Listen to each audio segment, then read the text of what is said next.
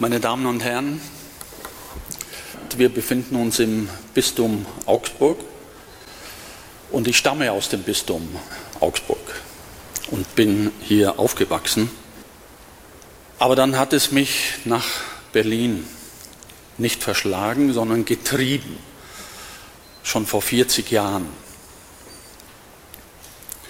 Von dort aus machte ich mich dann einmal auf den Weg von Berlin nach München und weiter raus aufs Land an einer Haltestelle mitten in der Landschaft stieg ich aus. Die Sonne brannte vom wolkenlosen Himmel. An einem einsamen Kiosk, das dort an der Haltestelle stand, fragte mich der Mann nach dem Weg, meinem Weg mitfühlend. Er meinte, da es ja offenkundig ein Pilgerweg sein musste, Sie müssen ja schwer was zu büßen haben.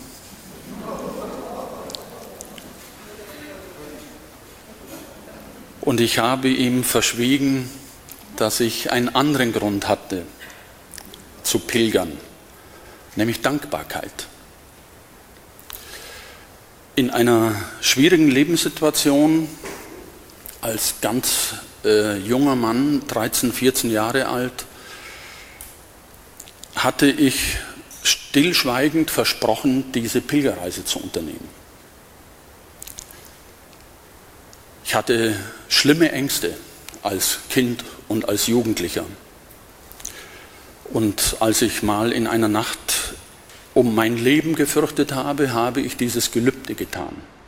Wenn ich lebend durch diese Nacht komme, dann werde ich eine Opfergabe bringen für Gott oder eine göttliche Macht. Ich war mir da nicht so theologisch im Klaren und das war mir damals auch nicht wichtig.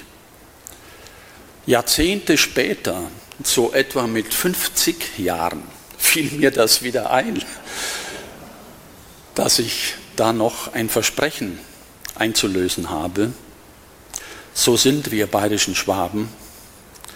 Wir vergessen nicht, nicht im Guten, nicht im Schlechten. Und so machte ich mich also auf den Weg. Es waren Feldwege von dort zu meinem Pilgerziel. Es war auch noch nicht die Zeit des GPS sondern so ungefähr wusste ich in diese Richtung. Und da hatte ich mich bei dem Mann am Kiosk versichert, dass die Richtung ungefähr stimmt. Der Schweiß strömte aus allen Poren. Ich war nun ein Pilger, jedenfalls hatte ich das so beschlossen. Und wie jeder Pilger, und ich meine, wenn ich die männliche Form verwende, immer auch die Pilgerin, wie jeder Pilger erlebte ich nach dem mühseligen Weg das Glück der Ankunft. Eine Dusche, ein Bett und dann ist auch schon die Basis dafür geschaffen, innere Einkehr zu nehmen, ein Innehalten, eine Besinnung, die vermutlich ungefähr so gründlich ausfällt, wie die Anstrengung zuvor groß war. Insofern keine Scheu vor großen Anstrengungen. Es führt uns zu uns. Es war der abendliche Gottesdienst, als mir plötzlich mein ganzes Leben vor Augen stand, wie nie zuvor, mit allen Wegen, Abwegen, Umwegen und sogar freundlicherweise mit der Richtung, in die ich weitergehen sollte. Das ist ein Service. Ich habe es also selbst erfahren, was Pilgern in einem Menschen auslösen kann, die Selbstbesinnung, der Blick auf das ganze Leben, die Aufmerksamkeit auf vieles, was fast vergessen war, die neuen Kräfte, die freigesetzt werden, ich könnte vermuten, dass das ein Grund für die Wundertätigkeit ist. Ein Grund für die Wundertätigkeit, die Menschen beim Pilgern nicht selten erfahren. Vielleicht fließen die Kräfte ja wirklich aus einer anderen Dimension zu, ohne dass wir das gleich genau benennen müssen. Der Zauber des Ortes tut ein Übriges, denn wir wissen an dem Ort, an dem wir ankommen und wohin wir noch, nicht nur wir allein pilgern, sondern viele andere, und zwar schon seit langen Zeiten. Also alle diese Menschen tragen ihre Energien dorthin und so entsteht jedenfalls der subjektive Eindruck einer Energiequelle an einem solchen Ort. Von da aus ging ich dann wieder gestärkt in die Welt hinaus. Übrigens von Altötting aus. Mit dem festen Vorsatz zurückzukommen. Und das habe ich nicht gemacht. Ich habe zwischenzeitlich eine andere Pilgerstätte entdeckt, ein kleines Städtchen in der Mark Brandenburg, die Prignitz genauer gesagt, Bad Wilsnack, auf halber Strecke von Berlin nach Hamburg. Jetzt sind wir in der Gegenrichtung unterwegs. Dort kann ich mich immer wieder seit vielen Jahren regenerieren und konzentrieren, wenn eine schwierige Denkarbeit zu tun ist. Es sind unvergleichliche Landschaften, absolut flach im Unterschied zu der Landschaft hier. In früherer Zeit war auch Wilsnack ein großes Pilgerziel. Das wissen nicht mehr sehr viele. Diese Geschichte war ja auch schon Vergangenheit, als Theodor Fontane 1887 in seinen Wanderungen durch die Mark Brandenburg davon erzählt hat. Vor Ort erinnert ein Stein mit der Jahreszahl 1396 daran, dass damals die Kirche abgebrannt war, in Brand gesteckt von einem Ritter. Nur drei Hostien blieben verschont. Und die wiesen auch noch Blutspuren auf also Bluthostien. Als die Nachricht von diesem Wunderblut die Runde machte in ganz Europa, gab es in der religiös nervösen Zeit des Mittelalters kein Halten mehr. Das war eins der Pilgerziele in Europa im Mittelalter.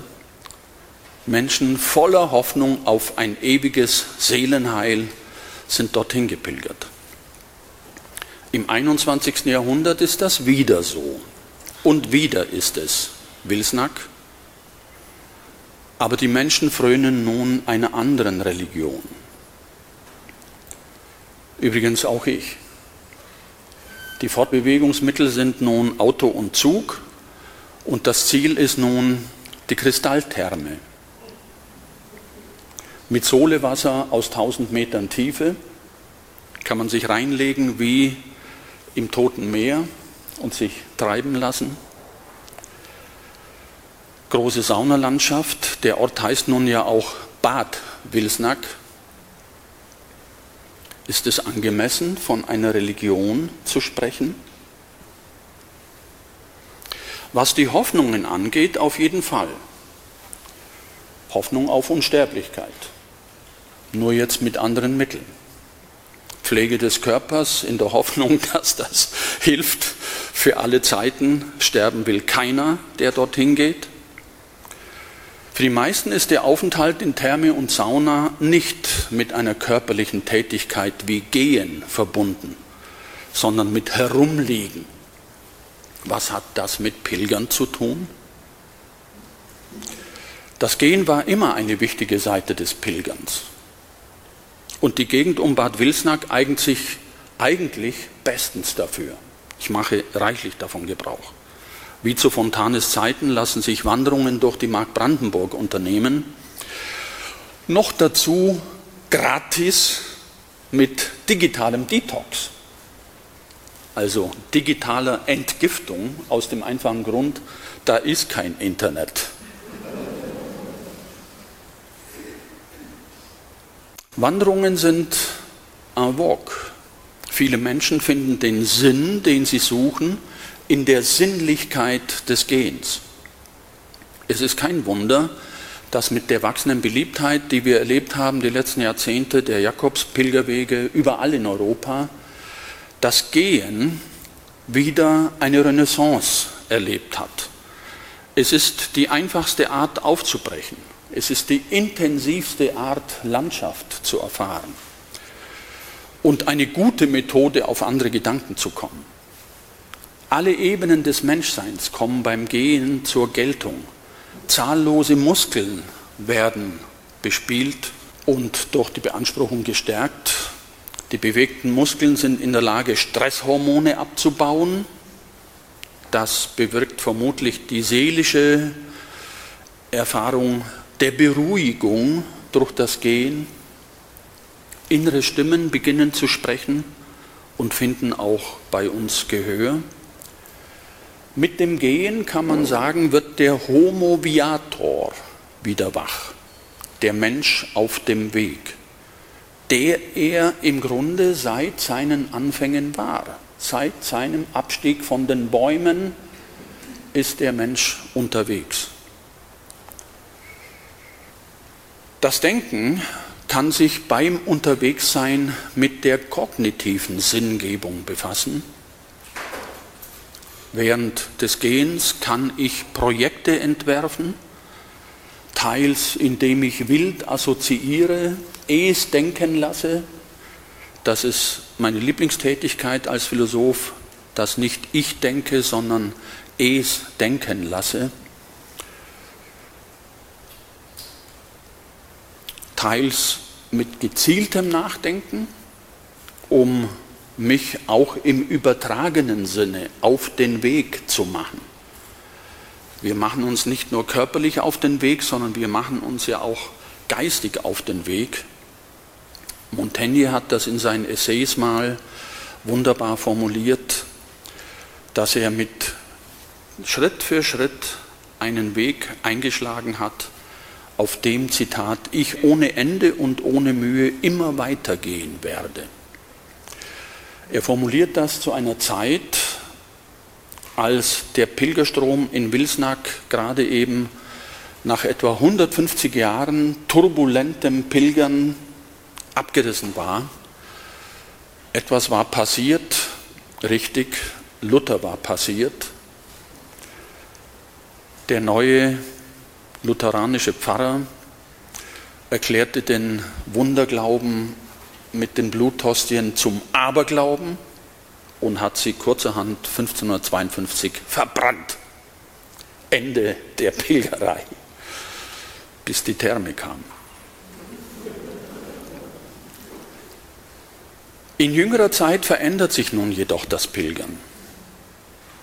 Es sind zwar weiterhin religiöse Orte, die zahllose Menschen anziehen, im Westen etwa natürlich Santiago de Compostela, das traditionelle Ziel der Jakobswege, im Mittleren Osten weiterhin selbstverständlich Mekka, das alle Muslime in ihrem Leben aufsuchen sollen, im Osten bei uns wenig bekannt, aber auch dorthin hat es mich mal getrieben, Kanyakumari an der Südspitze Indiens, wo die Asche Mahatma Gandhis im Meer verstreut worden ist. Nun werden aber in nicht geringem Maße Ziele genannt und mit Pilgern in Verbindung gebracht, die profane Orte sind. Nicht nur beliebte Thermen, sondern auch Kultureinrichtungen. Menschen pilgern nach Kochel, nicht mehr nur wegen dem See, sondern fast noch mehr wegen dem Museum, Franz Marc Museum. Auch ich bin da heute hingepilgert. Museen also, aber auch Fußballstadion. Das Stadion von Liverpool ist ein Pilgerort, an den gläubige Menschen pilgern, die glauben an einen deutschen Trainer dort. Oder Orte wie Montreux am Genfer See, wo der Popstar Freddie Mercury mit seinen Aufenthalten zu Lebzeiten dazu beitrug, dass nach seinem Tod eine wirkliche Pilgerstätte für Fans und Liebende jeder Couleur daraus geworden ist, die selbstverständlich mit einem Yellow Bicycle anreisen. Denn das war ein Songtitel von Freddie Mercury. Das habe ich einmal erlebt, das ist eindrucksvoll und ich wusste noch gar nichts von den Zusammenhängen. Aber eine Armee von Yellow Bicycles kommt da an. Eindrucksvoll.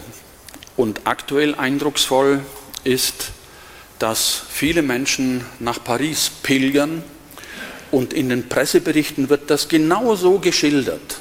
Die Pilgerstätte ist jetzt der Arc de Triomphe. Nicht der Anlass nicht zum ersten Mal, denn alle die großen Kunstwerke von Christo und Jean-Claude wurden zu Pilgerstätten und wurden in Presseberichten so benannt und beschrieben als ein Ort, an dem sehr viel Energie spürbar wird. Das Pilgern löst sich nun aber auch von feststehenden Zielen ab. Das Unterwegssein selbst wird in digitaler Zeit zu einer neuen Form des Pilgerns. Digitale Techniken haben es möglich gemacht, global und ständig unterwegs zu sein.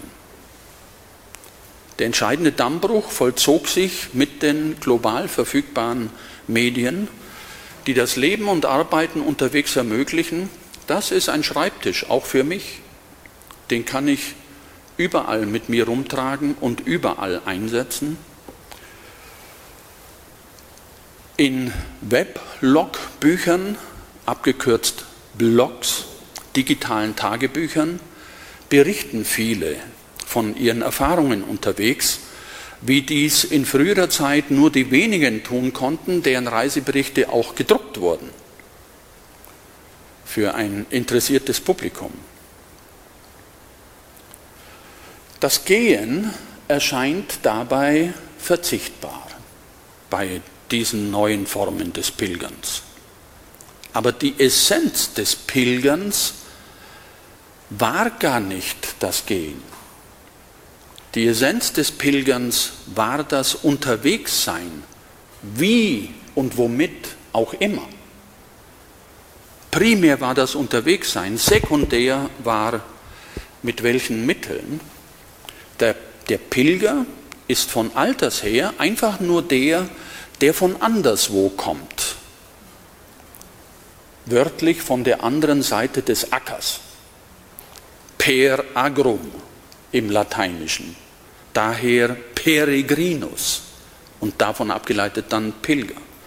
Wobei mit Acker ursprünglich in vorchristlicher Zeit, römischer Zeit, das eigene als zivilisiert und kultiviert bewertete Land gemeint war. Und in Klammern mitgedacht der, der von anderswoher kommt, ist nicht zivilisiert und nicht kultiviert, ein Barbar. Pilgern hieß also unterwegs sein, in der Fremde zu wandern und umherzuschweifen und das war nicht immer gut beleumdet. Umher schweiften auch Menschen wie Vagabunden und Zechpreller das hat die Geschichte des Pilgerns übrigens auch in christlicher Zeit immer begleitet. Als Unterwegssein bringt das Pilgern zwangsläufig Erfahrungen mit sich, die der Pilgernde fern von zu Hause, abseits des eigenen vertrauten Alltags, macht und natürlich auch mit sich selbst macht. Insofern kann der Pilger in der Fremde, während er anderswohin geht, auf dem Weg zu sich selbst sein. Er lernt sich selbst besser kennen. Am Horizont nimmt er oder sie das eigene Leben wahr. Denn das eigene Leben ist wesentlich nicht am Ort, an dem er ist, sondern das eigene Leben ist fern, meistens zu Hause oder an den Orten, an denen er gelebt